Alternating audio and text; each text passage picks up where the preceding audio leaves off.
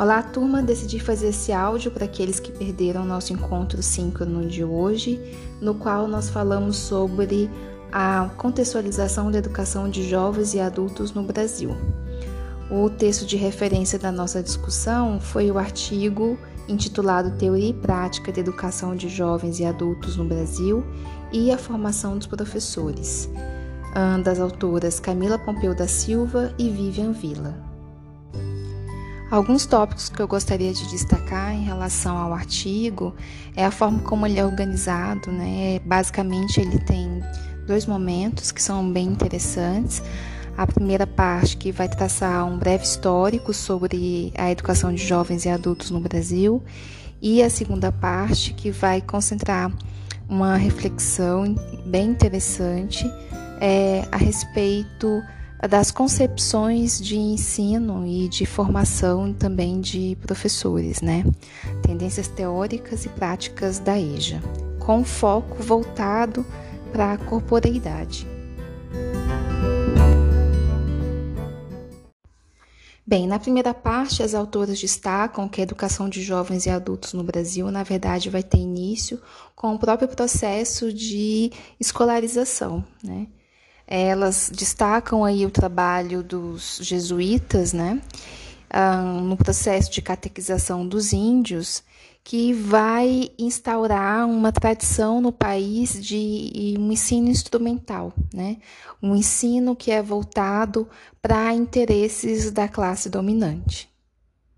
Essa tradição vai dominar todo o período colonial e o império, e também o início uh, da República no Brasil. No entanto, a gente sabe que trata-se de uma prática que é muito profícua na, na, sociedade até os dias de hoje. Né? A ideia da escola como instrumento de é, dominação, de docilização dos corpos, né? de formação de força de trabalho. Fortalece ainda mais essa perspectiva a ausência de políticas públicas de formação de professores. Na página 10, 820, no segundo parágrafo, nós temos o seguinte: Neves 2007 destaca que no início do século XIX, a educação primária assume o papel de convertora das classes subalternas ao trabalho disciplinado mais à frente. A principal função dessa escola é disciplinar homens indisciplinados, de modo que a difusão da instrução elementar às massas trabalhadoras exige a racionalização do ato pedagógico, pela rapidez de ensinar, pelo baixo custo, pelo uso de poucos professores e vários alunos mestres. O Estado ainda não assume a formação do professor e este adquire papel secundário no método mútuo.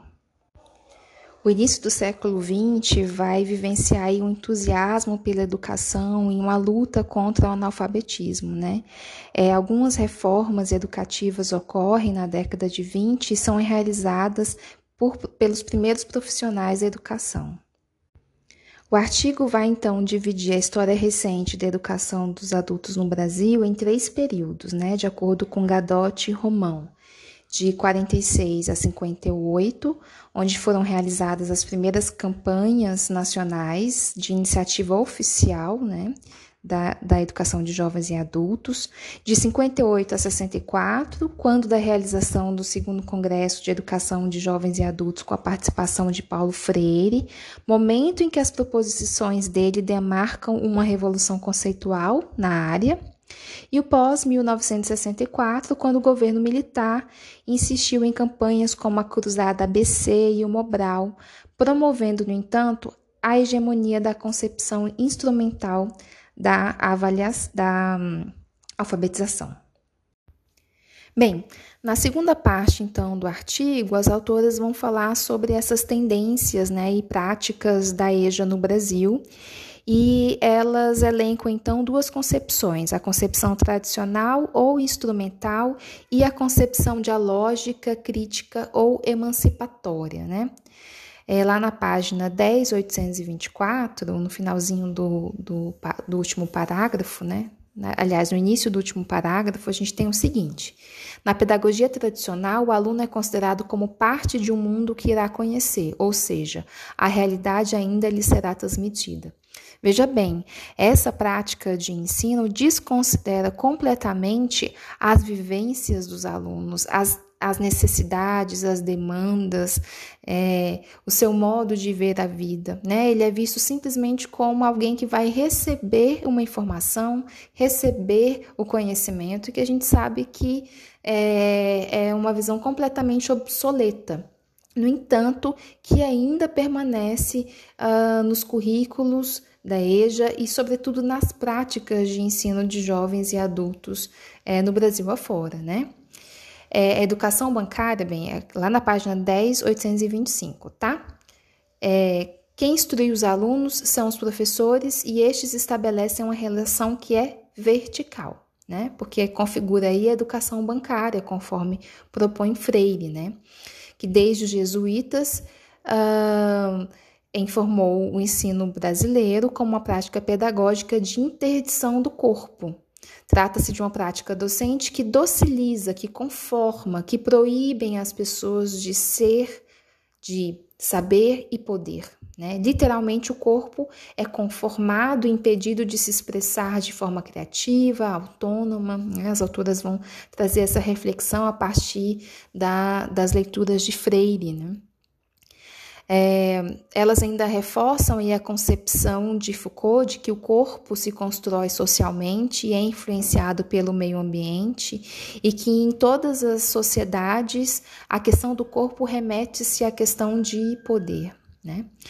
É, ao mesmo tempo, na página 10.826, Portanto, ao mesmo tempo em que se busca a formação de corpos para o trabalho, também se preza pela valorização dele, mas de uma maneira a escravizá-lo, a tirar-lhe a liberdade sem que isso seja consciente à pessoa. Né? A ideia de disciplina, então, corporal vem para padronizar corpos, comportamentos, retirar a liberdade, né?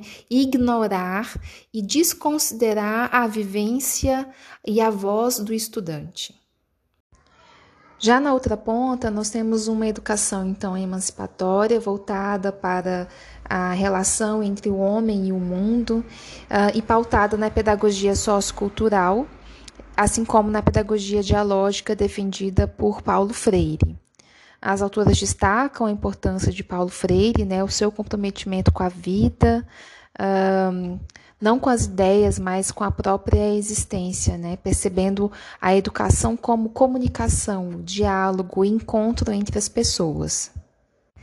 Bem, nessa perspectiva é importante destacar que o ensino exige do professor comprometimento, responsabilidade, né? a compreensão de que a educação é também uma forma de intervenção no mundo e que sempre será ideológica e dialógica. Né? É importante que o professor valorize a, a atitude investigativa e a consciência de que é, a sua natureza é inconclusa enquanto sabedor. Então, turma, rapidamente foi sobre isso que nós falamos hoje no nosso encontro síncrono. Espero que o áudio tenha contribuído para a compreensão do texto. Nós nos vemos no nosso próximo encontro. Cuidem-se bem e bons estudos.